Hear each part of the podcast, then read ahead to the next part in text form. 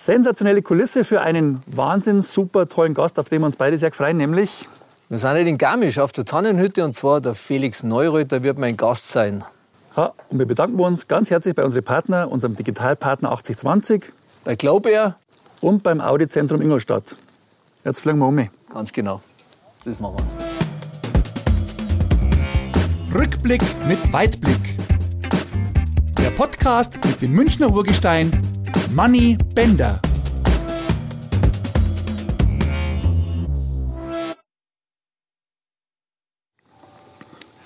Pünktlich mit dem Kirchenschlag. Rückblick mit Weitblick. Neue Ausgabe in der Heimat von und mit Felix Neureuter. Herzlich willkommen. Servus, grüß euch.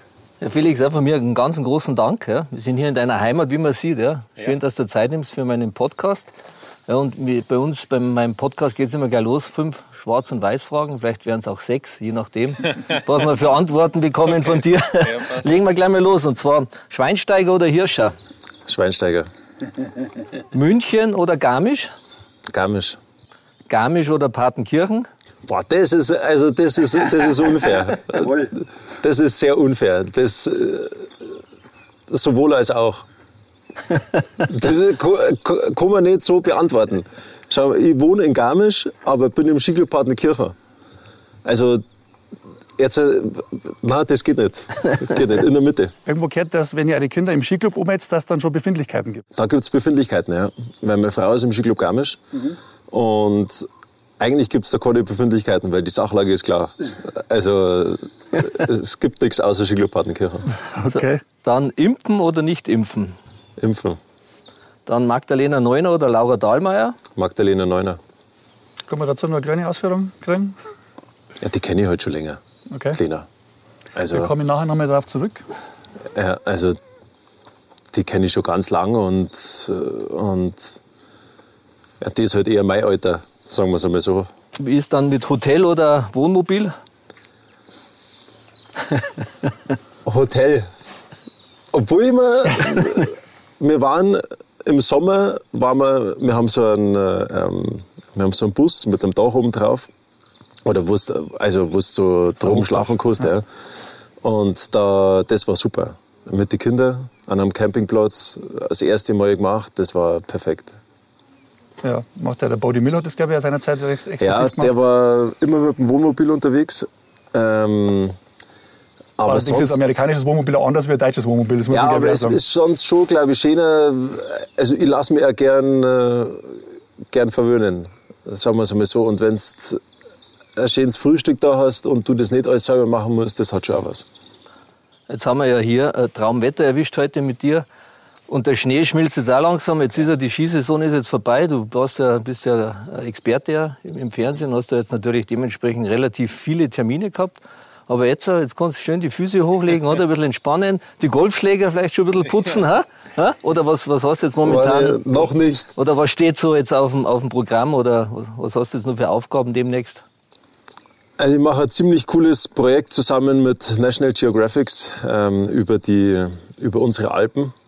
Und meine Ur, Ur, Ur Großvater, nicht meine, sondern meiner, aber das waren drei Brüder. Das waren die Gebrüder Schlagenweit. Und die haben das Ganze, die Alpen und auch das Himalaya haben die vermessen. Das waren die ersten, die die Berge vermessen haben. Und äh, ich begebe mich sozusagen auf ihren Spuren und vergleichen jetzt, und die haben das früher alles zeichnet, die ganzen Gletscher und die, und die Berge, weil Fotos hat es damals noch keine gegeben. Und so haben die das festgehalten, wie die Gletscher ausgeschaut haben. Und das vergleichen wir jetzt ähm, in der Zeit heute. Und auf das freue ich mich wirklich wahnsinnig. Und das ist ein ganz ein tolles Projekt, weil wir versuchen oder einen Weg aufzeigen wollen, wie wir unsere Alpen retten können. Und wie wir die Gletscher auch retten können ähm, was wir alles tun müssen. Und das wird sehr spannend. Und da ist viel Aufwand dabei. Ja. Wobei deine Vorfahren recht ungenau waren, weil beim Mount Everest haben sie sich um 20 cm vermessen, glaube ich. Ja, furchtbar, gell? ja, Skandal. Die haben damals, da, da waren sie auch noch nicht, noch nicht am Mount Everest rum, aber die haben damals einen Höhenweltrekord aufgestellt. Bei 8000 irgendwas ähm, Meter. Ja, und das waren schon wieder Hund. Und von den drei sind nur zwei zurückgekommen weil einer, der ist einen anderen Weg dann gegangen und der ist in irgendeinem Dorf ähm, gelandet und da haben die gedacht, dass der Spion ist und dann haben die den geköpft, tatsächlich. Wer, wer hat deinen Stammbaum danach verfolgt? Warst du das oder ist das, hat das nicht schnell na, das wissen wir auch.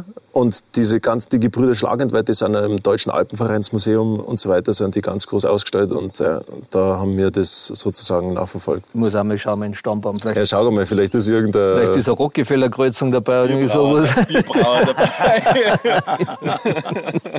Franziskaner. Ja. oh, Entschuldigung. Schleichwerbung. Ja, ja, ja.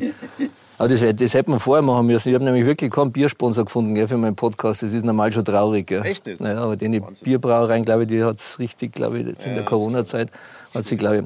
Jetzt pass mal auf, du hast ja, äh, du hast ja unglaublich zu deinem Positiven entwickelt, muss ich ehrlich sagen. Weil früher, wo ich deine Interviews gehört habe, habe ich mir gedacht, also reden wir jetzt mal vom Anfang deiner Karriere, habe ich mir gedacht, ja, ja, hat er ganz schöne große Klappen, aber ja. wenn es heißt, dann abliefern, ja, dann äh, hat das bei dir nicht so funktioniert. Aber, jetzt, aber mittlerweile hast du zu einem absoluten Sympathieträger entwickelt. Also Respekt, Hut ab. Äh, was war da der Wendepunkt in, deinem, in deiner Karriere oder wer, wer war dafür verantwortlich? Hat da dein Vater mal richtig an die runtergehauen oder hat er gesagt, so, Sohn, entweder, ja, oder, oder gibt es einen bestimmten Zeitpunkt für dich, wo du sagst, so, das war eigentlich so ein bisschen der, der Knackpunkt in, in meinem Leben, wo ich gesagt habe, so jetzt. Also ich muss sagen, dass ich, ähm, ich bin ja sozusagen sehr wohlbehütet und normal aufgewachsen. Und ich habe das gar nicht so mitgekriegt, was meine Eltern früher alles erreicht haben. Und dann bin ich von 0 auf 100. Also ich bin die Weltmeisterschaft in St. Moritz gefahren 2003 und ich bin vorher ein einziges Weltcuprennen gefahren. Und da haben sie geschaut, dass bloß nicht irgendwie die Medien ähm, aufmerksam werden und da auf mich stürzen, dass ich dieses erste Weltcuprennen fahre. Aber bei der WM in St. Moritz, das war halt so, Ey, da waren gleich, also die haben gesagt, so viele Journalisten waren noch nie dabei, Pressekonferenz und und und. Und die war halt ein, ein wirklich rotzfrecher Sauber. Und dann habe ich halt da ein paar Dinge rausgehauen und habe aber nie konstant abgeliefert. Aber die Erwartungshaltung war halt sehr, sehr, sehr, sehr hoch ja, von der Öffentlichkeit. Und ich habe halt immer so geredet, ja, also das, was ich mir denke, so wie ich bin, so bin ich halt. Weißt du, wenn ich mir was denke, dann sage ich das auch. Und das kann natürlich mal so ausgewirkt werden und mal so. Aber wenn halt dann einfach die, die Leistungen nicht dazu stimmen, dann kann das ein Problem werden. Und so war das. Und ich glaube, für mich war schon ein großer Wendepunkt eigentlich die, somit der, die größte Niederlage in meiner Karriere. Ähm, das waren die Weltmeisterschaften in Garmisch 2011. Und da habe ich richtig auf den Senkel gekriegt, auch völlig zu Recht. Und danach habe ich gewusst, okay, ich muss was ändern. Ähm, ich muss mehr Profi werden. Halligalli ist vorbei, sondern Bursche, jetzt erzählt's. Und nur wenn du wirklich trainierst, dann kannst du Leistung abrufen. Und seit dem Zeitpunkt habe ich gelebt wie ein, wie ein Profi. Aber, und habe vielleicht ein bisschen mehr über das nachgedacht, was ich sage. Aber ja, ob ich jetzt Sympathieträger bin oder nicht. Wie hast, wie das weißt du ganz genau, dass du Sympathieträger bist. Nein, aber das ist, das ist ja auch nicht entscheidend. Ich glaube, dass mir einfach extrem wichtig ist, dass man normal ist und dass man bodenständig ist und dass man einen respektvollen Umgang mit, mit den Leuten hat. Und alles andere mei, kann ich sowieso nicht beeinflussen. Hättest du am Anfang deiner Karriere, deiner Skifahrkarriere, gedacht, dass wenn jemand zu dir sagt, bei deinem ersten Rennen, ich glaube, Neureiter, du Vollidiot, dass das mal, dass das einmal so eine Wendung nimmt und dass du dann mal so, so eine Karriere hinlegst? Es war doch so beim ersten Rennen, oder? Ja, ja. Das war ganz witzig. Da habe ich vorletzte Startnummer gehabt und letzte Nummer hat der Bulgari gehabt. Und also die Chance, dass jetzt der Bulgar Georgi Georgiev, werde ich nie vergessen. Und der ähm, hat jetzt nicht die Chance gehabt, sich unbedingt für den zweiten Durchgang zu qualifizieren. Sagen wir so, der war immer acht, neun Sekunden hinten, mhm. ist aber trotzdem die Weltcuprennen immer mitgefahren. Und dann war ein, ein deutscher Rennchef, der Günther Hujara, sehr guter Freund. Mittlerweile. Mittlerweile. und der war auch schon Trainer von meinem Papa früher. Und der ist dann der ähm, Rennchef geworden. Und ich bin halt gefahren in Kranzkagora rausgestartet und nach fünf Tore hat es mich zerlegt. Gell? Und in den Fangzaun rein. Start, Stopp. Und das, hoppala, das, so ein Zeitpunkt oder so die Zeit nach dem ersten Durchgang, Besichtigung, zweiter Durchgang, ist relativ knapp. Also da ist nicht viel Spielraum. Und jetzt war der Start, Stopp. Und dann schreit der Hujara von oben runter, wo ich da wie ein Fisch im Fangzaun im Netz drin hängen, schreit er, Neureiter, du Vollidiot! und dann war wegen mir Besichtigung für den zweiten Durchgang. Um zehn Minuten später, die ganzen Stars haben später besichtigen müssen wegen mir. Ja, das war der Start in meine Guter- guter Skifahrerkarriere. Einstieg. Guter Einstieg, ja. Richtig. Das ist ungefähr so, wie wenn du beim, beim ersten Spiel ähm, gleich einmal, wer ist denn da der Topstar, mal Robert Lewandowski von hinten wie damals Manni Schwabel ähm, niederstreckst und der Kreuzbandriss erleidet. So wäre ungefähr der Einstieg Im Training. gewesen. Im, im Training. Im Training genau. Aber gab es einmal Situationen, wo irgendjemand gesagt hat, Bender, du Vollidiot? Oder in die Richtung? Also öfter. Wahrscheinlich nicht. Also, wir können jetzt in dem Podcast ja nicht nur über mich reden, oder? Na, wir wollen dich schon auch ein bisschen kennenlernen. Ja, das ist, also hat natürlich schon die, die ein oder andere Szene einmal gegeben. Äh, Da haben wir, sind wir, haben wir in Kaiserslautern gespielt, ja. Und dann, äh, normal fliegst du immer mit Bayern und dann sind wir da damals, äh, sind wir mit dem Bus heimgefahren, ja. Und dann, dann habe ich anscheinend gesagt, ja, wieso wir eigentlich nicht heimfliegen, wieso müssen wir denn mit dem Bus fahren von Kaiserslautern? Und am Montag war dann der Uli Hoeneß im Blickpunkt Sport, ja. Und dann hat er gesagt, und der Bender, wenn sich das noch mehr erlaubt, den Bus zu sagen, wieso wir jetzt mit dem Bus heimfahren und nicht fliegen, dann kann er in Zukunft zu Fuß gehen und zwar zu einem anderen Verein. Also eins, eins. ja, ich glaube, da könnte man uns, glaube ich, so ein bisschen duellieren mit Ja, ja, Geschichten, was ich wir so in unseren jungen Jahren Ja. gemacht haben. Aber wie ist das jetzt, äh, wenn du jetzt, ein ri- äh, wichtiges Rennen vor dir hast, äh, merkst du es in der Früh schon, heute bin ich gut drauf, oder merkst du es erst so nach dem ersten, zweiten, dritten Tor, oder hat es auch schon Rennen gegeben, wo du Gefühl gehabt hast, boah, leck, heute läuft's, heute läuft's, und auf einmal warst Ja. war Sekunden hinten Ja. und dann gibt's Tage, wo du denkst, oh, heute ist aber schlecht, aber Ja. einmal war's, hat's, hat's grün aufgeleuchtet. Genau so.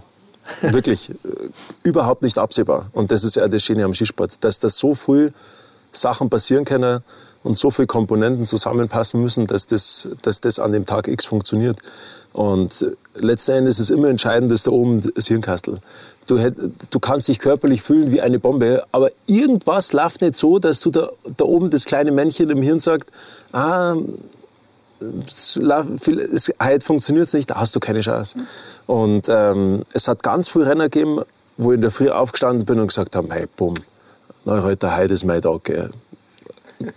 Passieren. Also, Ja. äh, es kann, Wiesen. äh, Wiesen, es kann nichts passieren, bumm, erstes Tor eingefädelt.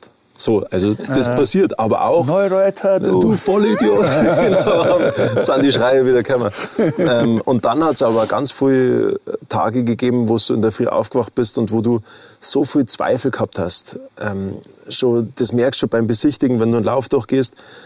Du versuchst, diesen Lauf dir einzuprägen, aber du schaffst es nicht, weil du immer, selbst wenn du im Kopf den Lauf durchgehst, irgendwo einen Fehler einbaust und du eigentlich weißt, hey, ich weiß nicht, wie ich das jetzt heute schaffen soll.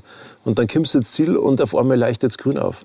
Und also das ist ganz, ganz komisch. Aber normal merkst du schon so am ersten, zweiten, dritten Tor, wie, der, ähm, wie dein Gefühl ist.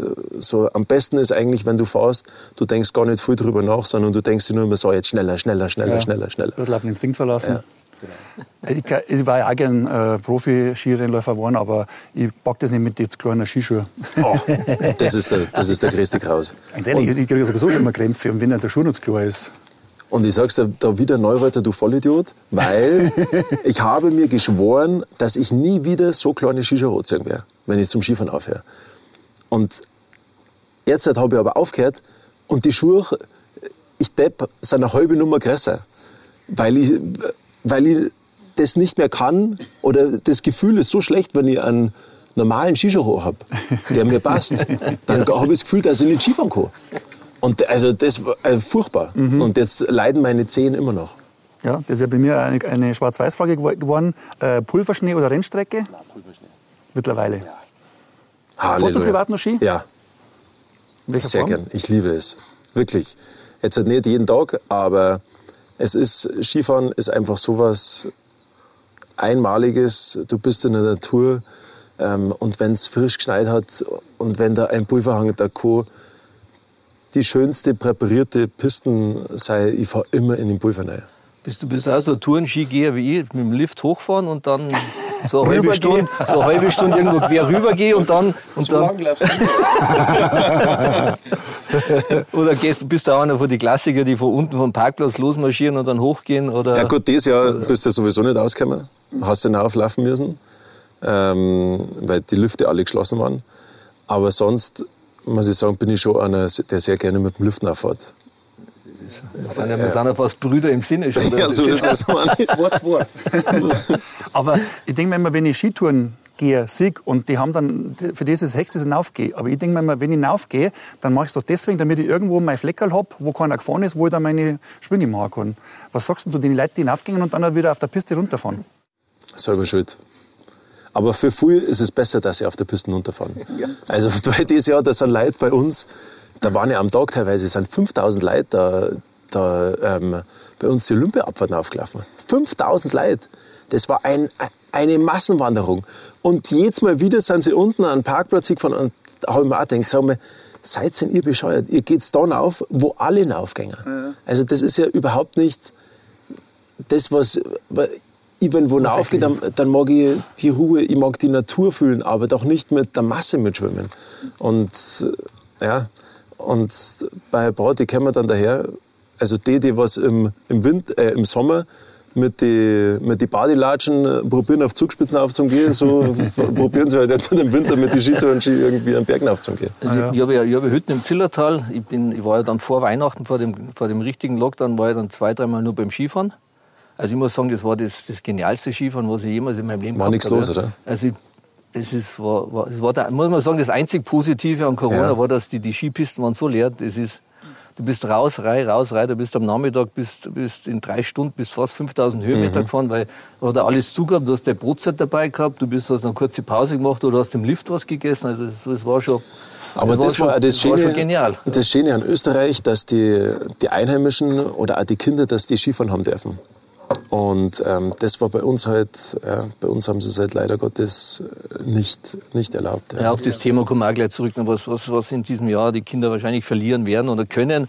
Aber du hast gerade angefangen mit, mit, mit, mit dem Köpfchen, fangst zum Rattern an.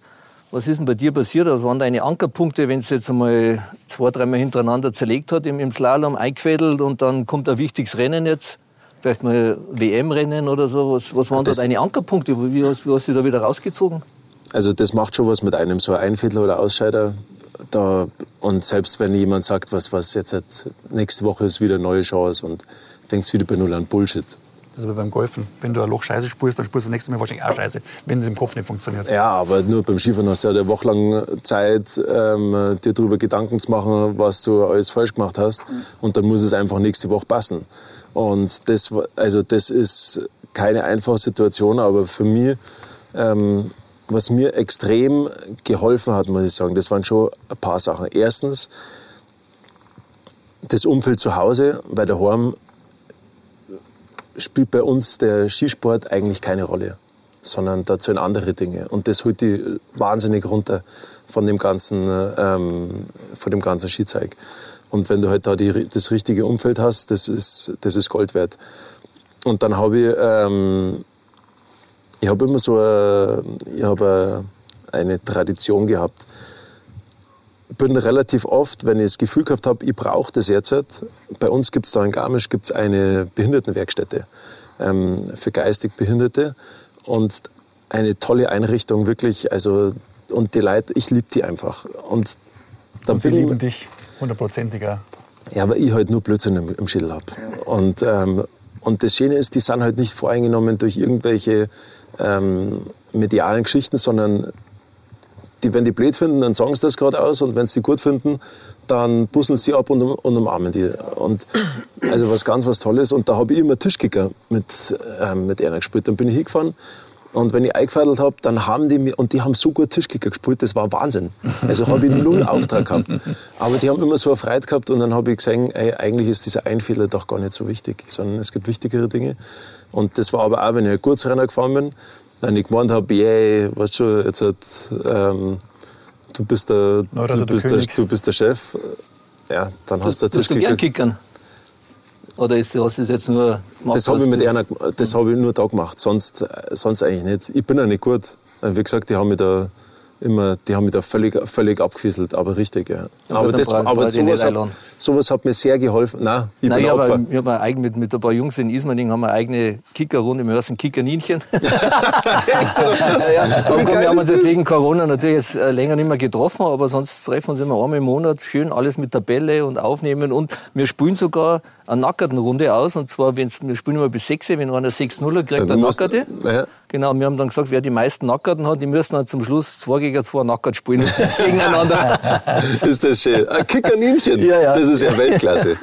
Schau, nein, ich bin, ein, ich bin ein Opfer, muss ich echt sagen. Also das ich, da, da bin ich nicht gut. Glaubst du, dass du auch so geerdet wärst, wenn du in der Großstadt aufgewachsen warst? Weil ich kann mir vorstellen, da ist viel mehr drumherum und viel mehr Shishi und die Leute taten die viel mehr hofieren und, und, und, und das war alles ein bisschen wichtiger. Ja, aber das, also erstens, ich kann niemals in einer Großstadt leben. Niemals. Bin ich nicht der Typ dazu. Mir regt da schon allein die, die Parkplatzsuche auf. Und das ist mir einfach alles laut und zu hektisch. Ähm, und ich glaube schon, dass die so ein Ort wie Garmisch oder wenn du in den Bergen bist, das, das erdet dich schon sehr. Also du hast halt ein ganz anderes Bewusstsein für die, für die Natur, für die Umwelt. Ähm, auch die Leute da. Also wir Werdenfelser, wir sind schon ein eigenes Volk, muss ich sagen. Ähm, nicht immer einfach, aber, aber da wenn du halt jetzt nicht so, wenn du denkst, du bist was Besonderes, äh, da hast du die Missgabel im, im Hintern drin stecken. Also das muss ich schon sagen. Du lass uns mal ein bisschen einmal kurz über deinen Allzeitkonkurrenten Marcel Hirscher reden. Ja, äh, von Marcel gibt es ja Trainingsbilder, äh, wo man sieht, wo er aufsteigt, links und rechts so 15 Kilo handeln und der hat, ja, der hat ja wirklich einen Körper. Eine Maschine. So, so ein bisschen ähnlich wie du, nur ganz anders. genau, das, genau so war es. Aber du hattest mal die Chance ja im Weltcup-Finale im Slalom den Gesamtweltcup-Sieg Ja, zu holen. zweimal sogar. Und, äh, aber knappt hat es in der Marcel. Äh, ist es jetzt vielleicht daran gelegen, äh, ich glaube mal, am Skifahrtechnisch, glaube ich, liegt es jetzt hier nicht weit auseinander. War das jetzt, war, meinst du, dass der ein bisschen mehr Wille, Ehrgeiz gehabt hat? Oder? Definitiv. Absolut. Ähm, der Marcel, der hat was gehabt, das nicht oft vorkommt. Und dieser Wille und auch ja, ja, diesen unbedingten Willen, Rennen zu gewinnen, das gibt es nicht oft. Also ich habe das sonst bei keinem anderen Sportler bis dahin gesehen, wie es ein Marcel Hirscher gehabt hat. Das war enorm. Der hat trainiert, der war beieinander. Da, da ist von, der hat immer versucht, sich zu optimieren. Er hat natürlich auch das durch den österreichischen Skiverband ähm, die Möglichkeiten dazu gehabt. Er hat ein eigenes Team gehabt, eigene Coaches, ist alles bezahlt worden. Sowas war bei uns gar nicht möglich gewesen. Deutscher Skiverband, keine Kohle. Also wie hätte man, irgendwie war es schon gegangen, aber ich, war- ich war gar nicht der Typ dazu gewesen. Ich habe eine Mannschaft braucht mit den anderen Burschen Sachen erleben, über die man nur in 30, 40 Jahren reden kann. Und, ähm, Moment, ich schreibe mit. ja, und über die man immer nur lacht. Und, und das war ja nicht gewesen, so ein Einzelkämpfer. Aber das war, das war enorm. Und Ja, der war, ist halt mehr trainieren müssen wie er, oder? Wahrscheinlich. und das ist aber unmöglich. Weil der so viel trainiert hat und so, so stark war, auch vom Kopf her. Egal wann, der hat immer abgeliefert. Immer. Nur ganz wenige Momente hat es gegeben, wo er nicht abgeliefert hat. Und das waren die Chancen, die alle anderen gehabt haben. Und ich hab, es hat zwei Jahre gegeben, wo ich bis zum, also bis vor dem letzten Rennen habe ich die Slalomwertung angeführt und er hat es trotzdem aber immer wieder geschafft, weil er einfach äh, so eine Maschine war, auch mental. Ein Ein Mentalitätsmonster. positiv ein Wahnsinniger. Ja, so ist es. So wie quasi im Fußball, also ich würde jetzt mal sagen, mein ehemaliger Spiel- und Sportkamerad Oliver Kahn, das war ja auch der gleiche Typ, ja, also der ist, wie oft ich mich mit dem Kopf an Kopf im Training, ja, weil ich die ein bisschen lockerer gesehen habe und einmal ein bisschen Hackerl gemacht habe oder mal einen Beinschuss gemacht habe und er durch den Beinschuss hat er dann eine Bude kassiert, dann ist er wieder rausgestürmt. Einmal, bis du das machst, ja. Und ich Olli, bleib doch ruhig, komm, geh wieder rein. Komm. Ja, aber oder Michael Jordan, habt ihr die Doku gesehen von ihm? Also auch, es gibt schon diese, aber das sind halt dann wirklich die ganz Großen, glaube ich. Einfach, das ist der Unterschied. Das macht's aus, ob du einfach mehr gewinnst wie die, wie die, wie die anderen. Ja, aber umgekehrt ist ja die Frage, ob du ohne Marcel, ob du dann besser warst oder ob das nicht dann auch für dich Motivation ist. Das war, der war für mich extrem wichtig. Extrem wichtig. Ich war für ihn aber auch extrem wichtig. Also wir haben uns beide, ich sage mal, ich glaube, ich war der Skifahrer, der mit dem größeren Talent, aber er hat halt einfach viel mehr draus gemacht. Und, ähm, und ohne ihn war ich niemals auf so ein Level gekommen. Ja, man, pusht sich da, man pusht sich da gegenseitig hoch und das war, ja, sehr schöne, sehr schöne Zeit, muss ich wirklich sagen. Und das vielleicht daran liegen, dass du vielleicht eventuell das falsche Vorbild ausgesucht hast? Alberto Tomba, der war ja, der das war jetzt auch kein Kostverächter und, und war aber auch ein, überragender Skifahrer. Man weiß ja, dass der abseits der Pisten oder so ja, vor allem das Ding war, ich bin in den Weltcup gekommen und da waren halt Typen wie Baudi Müller und Kalle Pallander. Und das waren auch meine zwei großen Idole. Und ich bin da als Junger hingekommen mit, mit 17, 18 Jahren und dann steht da vor mir Bodie Müller und Kalle Pallander und dann die kennengelernt und dann hat denen gefallen, wie ich Ski gefahren bin. Also halt rotzfrech und, und teilweise sauschneu, aber halt nie konstant. Und die sind zum Feiern gegangen und die haben mich halt mitgenommen. Ja, wirklich. Ich war der junge Bursch, der mit den Alten da mitgegangen ist und die haben den mitgezogen.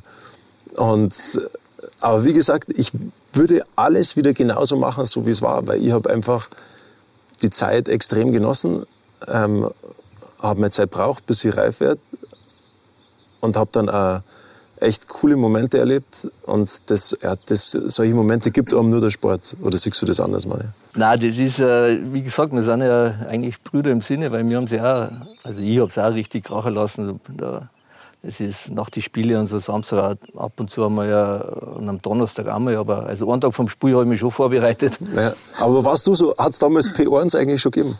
Das P1 hat schon gegeben. Nein, nein, das, das P1 hat es ja, hat's ja hat's schon gegeben, aber ich war ja immer ein bisschen ein Stück cleverer wie die anderen, alle anderen auch. Weil äh, Effenberg und der Laudrup, ja, die sind dann am, Dienst, am nächsten Tag in der Früh haben sie dann Anschluss gekriegt vom Uli oder vom Jupp. Ah, ja, warte da bis um vier Uhr früh im P1 und im Maximilians. Ja. Und ich war bis um vier, fünf in der Früh, aber ich war in der bisschen kleineren Kneipe, direkt gegenüber von Maximilians und P1. Und weil ich gewusst habe, dass da halt keiner vorbeikommt und die sind halt nicht so bekannt, die Kneipen gewesen wie die, aber die anderen Amateure sind halt ins P1 und ins Maximilians. Ja, das ist halt der Unterschied ja. zwischen den Amateuren und den Profis. Und euch. du hast vorher gesagt, äh, über Michael Jordan gibt es ein Doku, über den Bastian Schweinsteiger gibt es ein Doku, mit dem du sehr gut befreundet bist. Ja. Äh, wieso gibt es von dir noch keine so richtige Doku? Und wenn es eine passieren sollte, wer soll sie denn machen? Ja, hat es ja schon genug Anfragen gegeben, aber... Mag er nicht. Ich schaue sowas gern an, aber ich, ich schaue nicht gern was über mich selber an. Also ich glaube, da gibt es wichtigere Personen. Da kommt Tiger Woods raus. Zwei Tages Doku. Kommt heute raus, ja. oder? Ah, das ist cool. Schau, gut, dass du sagst, das werden wir definitiv anschauen. Aber ich, also wie gesagt, wir reden da von Tiger Woods, Michael Jordan und Basti Schweinsteiger. Also da hat der Felix Nachrichter nichts zum Suchen. Er ist so ein Tiefstapler, das ist echt erstaunlich. Du, es bei, ist, nein, es ist so. bei euren Rennen ja, äh, gibt es ja ab und zu mal Rennen, auch, das sind gleichzeitig mit den Frauen. Mhm. Ja, und wie waren da immer so die Abende mit den. Also wir reden, wir reden jetzt mal vom Anfang deiner Skikarriere, ja, weil jetzt mittlerweile bist du auch im Hafen, bist ja glücklich verheiratet. Also wir reden jetzt immer nur, sag ich mal, von der Sturm- und Drangzeit. Wie war das? Also die Abende, hat es irgendeine gegeben, wo es gesagt hat, oh, die war hübsch, schön. ja. Die hat mir gefallen, oder? Ja, hübsch, Wer war so der Favorit? Schön schon. Aber wirklich, du hast echt nicht viel Kontakt gehabt mit, mit den Frauen. Auch wenn du, ähm, wenn du am gleichen Ort warst. Das waren ja nur ein paar Orte. Es war Sölden, dann war Weltmeisterschaft oder Olympische Spiele und das Weltcup-Finale. Sonst hat es eigentlich da, da nichts da gegeben. Und ich wollte eigentlich nie was mit, groß mit der Skifahrerin zum Tor haben. Wer hätte jetzt so gefallen eigentlich? Lindsay Vonn wahrscheinlich, oder? Oder wie ist die so? Die Lindsay? Also ich, die ist mein Jahrgang, die kenne ich schon sehr, sehr lang. Und ähm, verstehe mich wirklich gut mit ihr. Aber die Lindsay, die war halt schon immer die Lindsay. Also die war in, in anderen Sphären, ich nicht so, dass in anderen Sphären unterwegs. Na, so Julia Mancuso, die war ganz cool, muss ich sagen. Auch mein Jahrgang, das war halt so eine wilde. Mhm. Irgendjemand ähm, aus dem Biathlonsport vielleicht? ja, da hat es nur eine Frau gegeben. Das ist ja klar. Nein, aber es hat sonst schon coole. Du, sonst die Sportlerinnen im Allgemeinen. Das ist, ich finde es ja erstens toll, was sie machen. Und eine Sportlerin hat auch immer, ähm, und das finde ich auch das Schöne am Biathlon, da hast du das Gefühl, dass die teilweise auch besser schießen wie die Männer. Und ähm, dass die wirklich brutal was leisten. Und da müssen sich die Männer schon massiv anstrengen, dass die schneller schießen wie die. Deswegen finde ich Biathlon so einen coolen Sport, weil da siehst, du einfach, dass die, ja, weil da siehst du einfach, dass die Frauen, ey, dass die richtig was drauf haben. Und, ähm, und deswegen finde ich Biathlon für eine Frau einen, einen sensationellen Sport. Du, wer, ist denn, wer waren so deine besten Kumpels im Skisport, mit denen was du was sagst, boah, das Best Buddies? Oder mit wem bist du heute noch in Kontakt oder trefft sich noch? Oder gibt Also es einen ehemaligen Stammtisch? Gibt es auch irgendwie sowas in der Richtung, wo sie sagen, wir treffen uns immer? Leider nicht, aber in, Konta in Kontakt bin ich schon mit, mit einigen. Julien Liseroux, das ist ein Franzose. Das ist eigentlich mein größter Spätzl. Ähm, ein, so ein wahnsinnig netter, bodenständiger Typ, der, der ist genial. Da hat doch jetzt einer aufgehört, oder? Pan Pantero? Na, der Grange hat aufgehört, der Liseroux hat dieses Jahr auch aufgehört, der ist ganz lang gefahren. Ein Kämpfer vor dem Herrn, der hat ein Knie gehabt. Ich sag's dir, den habe ich dann zu Müller-Wohlfahrt geschickt, weil der, der hat ein der hat das Kreuzbandel gerissen und dann hat's bei dem die Quadrizepssehne gelöst. Och, gibt's das? Ja, und das war die erste Operation in Frankreich, dass die die Quadrizepssehne wieder an die Patellasehne. Da muss man dann kannst du dir vorstellen, das nicht. wie, der, wie das Knie ausgeschaut hat. Das war doppelt so dick wie sein Oberschenkel. Wirklich. Das war unfassbar. Und der wollte einfach nur wieder ein normales Leben führen. Und dann habe ich zum Julien gesagt, hey, du musst was anderes machen, weil so Ja, ja. geht's nicht weiter. Und dann habe ich ihn zum Mull geschickt. Und der Mull, kennst du ja, High Five und immer positiv und gesagt, das bekommen wir hin. Und der Lisa Ruth, der war völlig baff, dass das zu ihm einer sagt, weil bis jetzt haben sie alle immer gesagt, hey, keine Chance. Und dann ist der Bursche wieder zurückgekommen und ist wieder, wieder Skirenner gefahren.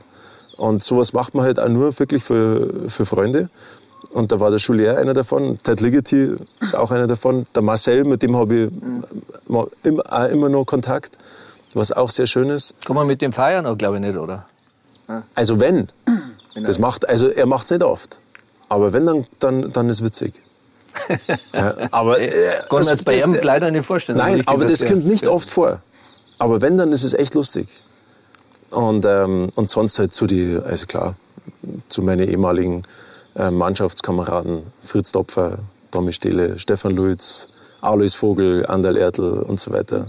Zu denen du ab und zu in der, in der Kommentatorenkabine und denkst dir, gut, zehnmal, jetzt macht er denselben Fehler wie ich.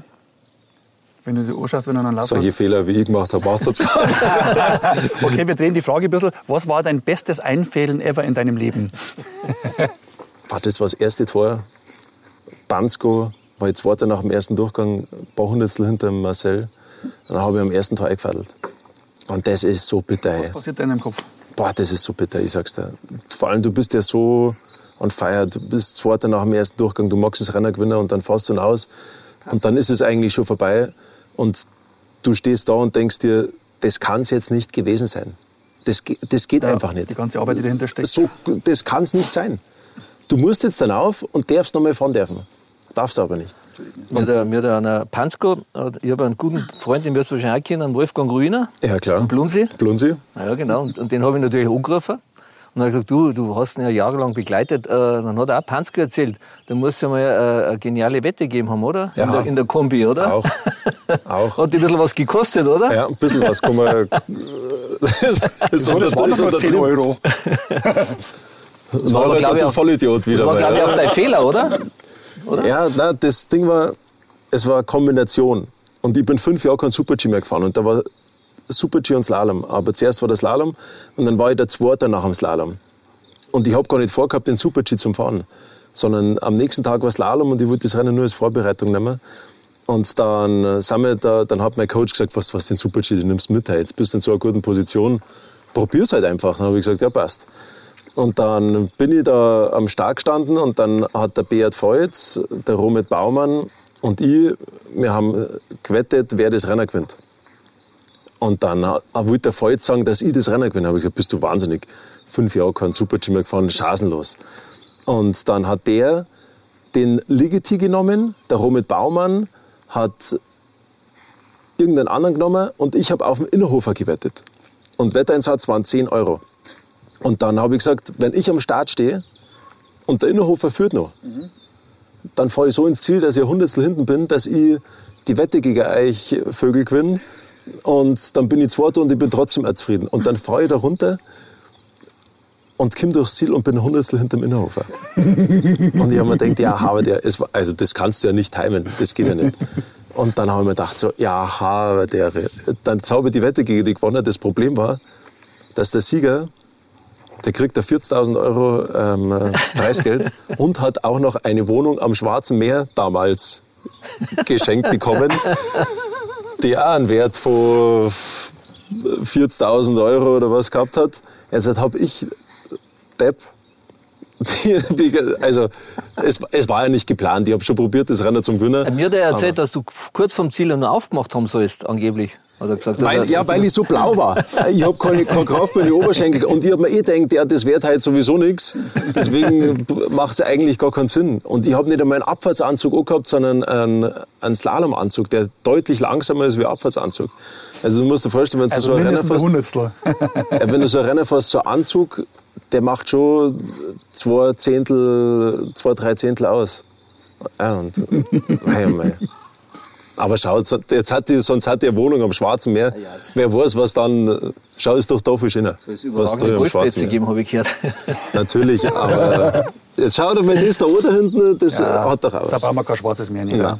Ja, das äh, können nur die Leute sehen, die was einen Videopodcast anschalten, ja, die können das Panorama sehen. Also, Ja. ja. also die anderen, die was nur reinhören, schaut es euch an. Es lohnt sich mit, mit Felix mit Sicherheit. Du mit ähm, mit deinen mit deine Kinder und, und mit Ernährung und so, war das auch immer ein Thema bei dir oder bist, hast du locker flockig drüber hinweggeschaut oder hast du äh, einmal vernünftig ernährt oder Nein, ich war immer der Typ Leberkassemmel, muss ich sagen. Also, Darauf eine T-Shirt da. Und also steht's 3-3, war immer so ein bisschen mehr der Weißbier-Typ. Aber es ist wirklich, ähm, wo ich meine Frau kennengelernt habe, wir haben dann, äh, oder die natürlich sehr auf Ernährung bedacht, den Biathlon, das muss einfach passen. Und das hat mir sehr geholfen. Also die, erstens kocht die wahnsinnig gut und, und auch gern. Und das kommt mir extrem zugute. Aber die Leberkassemmel, also wenn ich in der Metzgerei bin, dann ich kann einfach nicht vorbeilaufen, ohne eine Leberkassemmel mitzunehmen. Ich glaube, der Frau ist es ja, hat ja norwegische Wurzeln. Ja. Und da gibt es, glaube ich, auch ganz gute Nachspeise, oder? Ja, sehr. Viele gute. Halleluja. Zimtschnecken, Boller und so weiter. Boah, das ist wirklich sehr, sehr gut. Wenn du nicht in Garmisch leben würdest, Norwegen oder Südtirol? Boah, schwierige Frage. Norwegen ist wunderschön, Südtirol auch. Ich liebe einfach Südtirol, weil die Natur dort unfassbar ist. Die Leute ganz toll sind. Ähm, das Essen gigantisch ist.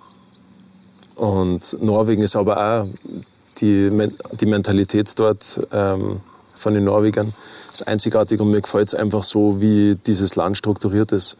Und ähm, es war schon immer der Plan, eigentlich einmal wirklich dann einmal ähm, den Kindern, für die Kinder, einmal weg zum GV Garmisch und nach Norwegen. Erstens, dass sie die Sprache gescheit lernen und auch, weil dort das ganze Schulsystem einfach ein anderes ist, das mir deutlich besser gefällt wie unser Wo deutsches. kommt die Miriam her von Norwegen? Ihre Mama kommt von Molde, also die ist da geboren und, und aufgewachsen. Und wir haben aber Hütten in Schüschön. Die hat die Miri ähm, äh, gebaut. Gewonnen beim vor, Skirennen? Nein, gebaut vor, vor, vor vielen Jahren. Ähm, gerade am Anfang, wo wir zusammengekommen sind, ist die Hütten gerade fertig geworden. Und wir lieben es da. Wo ist das ungefähr? So Geografisch mittig oder? 20 Kilometer von Lillehammer entfernt. Ah ja, also Ja, bin, ich, ein bisschen weiter drum. bin ich besser wieder, weil ich war schon mal in Tromsø. Ah ja, Stavanger, wir Mhm. hatten eine Abschlussreise mit Bayern München am Ende der Saison. Da haben wir dann drei Testspiele gemacht in, in Stavanger, Lillehammer und dann das allerletzte in Tromsø. Und dann haben sie uns immer erzählt, ah, es ist eine Studentenstadt und, und total lustig und viele Frauen und Party ohne Ende. Ja. Und dann haben uns wir alle schon gefreut, oh geil, schön, Abschlussfahrt sowieso, da kann man ein bisschen mal hoch die Tasten, ein bisschen fortgehen. Und dann, Semesterferien. ja, und, dann, und dann kriegen wir da gegen Tromsø eine 4-0-Klatsche. dann war es vorbei mit. Der Jupp hat dann gesagt, ja, schade, bleibt alle auf dem Zimmer. Ja, wir haben dann die Karten rausgeholt, ja, da wird es ja, da wird's ja nie dunkel da oben. Ja. Ja. Haben wir dann die ganze Nacht Karten gespielt ja, und die Physios, die sind am Vorgang und haben uns dann am nächsten Tag die schönsten Geschichten erzählt, wie super das da oben in Tromsø ist und wie entspannt da die Mädels sind und so. Gell. Das war, das war immer das Beste, weil die Physios und auch die, bei uns die Serviceleute, was, die verzeihen dann die Geschichten, wenn sie vorgegangen Und du bist im Zimmer gesessen und hast dich aufs Rennen vorbereitet oder hast trainiert. Und, und die, die haben es dann teilweise krachen lassen. Gell? Und, und du selber bist dann... Ja. Am nächsten Tag dann einen Ski verwechselt. genau, so ja. ja. Du hast ja doch äh, einiges gewonnen. Ist dir das schon mal passiert, dass da irgendwie ein Pokal kaputt gegangen ist oder so? Ja, auch, ehrlich. ei, ei. Weiß auch, was du rausmachst. Kitzbühel-Gams, oder? Ja. Hallo liebe Zuhörer, herzlichen Dank fürs Reinhören bei Teil 1 mit Felix Neureuter. Bei so vielen tollen Informationen gibt es nächste Woche einen zweiten Teil. Wir freuen uns auf euch. Klickt rein. Servus.